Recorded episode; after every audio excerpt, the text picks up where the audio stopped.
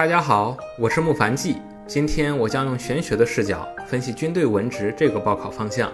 今年军队文职的热度越来越高，上热搜的频率啊越来越频繁，市面上也出现了很多相关的一些补习班。军队文职这个方向，实际上我关注了有两三年时间。之前呢，在我的账号上就分享过相关的内容。今年问我军队文职相关问题的人越来越多，有的是亲戚朋友。还有很多粉丝看了我发的内容来咨询我。先说一个讨论的前提，那就是你是一个普通人。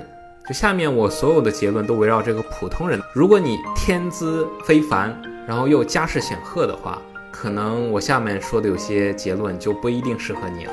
那对于普通人来讲，报考军队文职，你要明白这三个问题，分别是军队文职它的优点是什么，军队文职适合什么人。以及军队文职该报什么具体的方向？先回答第一个问题：军队文职的优点有哪些？首先，必须要说明的是，为国家做奉献，实现自己的理想和抱负，锻炼自己的身心，这是绝对的优点。其次，军队文职的性价比和竞争难度是一个大大的优势，尤其是跟考公、考编、考教师相比，我们都可以看到需求端上。考公、考编、考教师的人是越来越多了，招录的比例也越来越悬殊。但是供给端上，这些考公、考编、考教师他们的录取的门槛是越来越高，数量上很多地方都已经开始缩减了。那与考公、考编、考教师这些相比，军队文职那就要好很多了。因为整个来讲，军队文职招录的规模是稳中有升的。最后，那就是军队文职的待遇优点了。军队文职的待遇，实际上大的趋势是在逐步提高的。这一点呢，跟不断下降的事业编，特别是教师岗一对照啊，那一上一下，它的优点就非常明显了。第二个问题，军队文职适合什么人？军队文职的岗位其实特别适合那些声望，特别是以官杀为喜用神的人。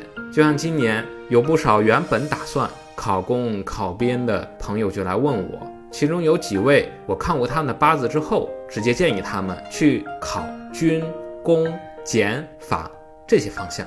很重要的原因就是他们其实是以杀星为喜用的。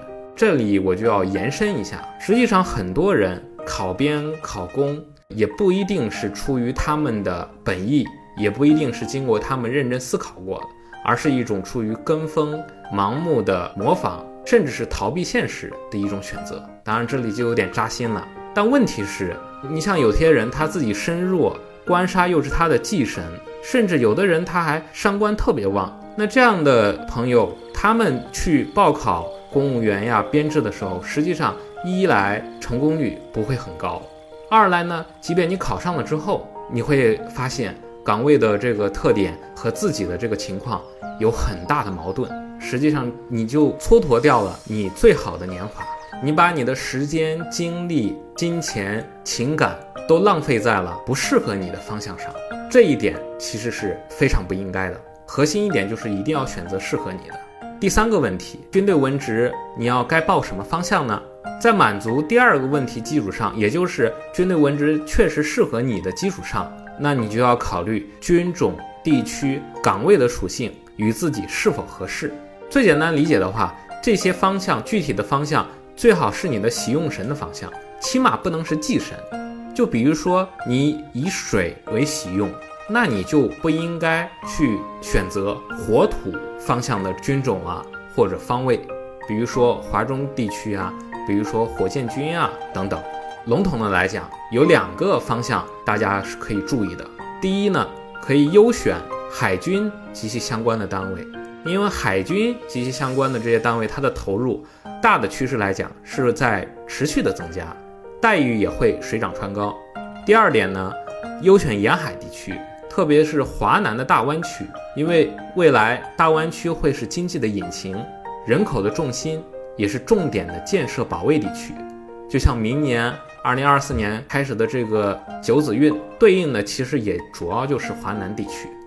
今天我们从玄学的视角分析了军队文职这个报考的方向，希望在职业选择和人生规划上对你有所启发。感谢你的收听观看，我是木凡记，我们下期再会。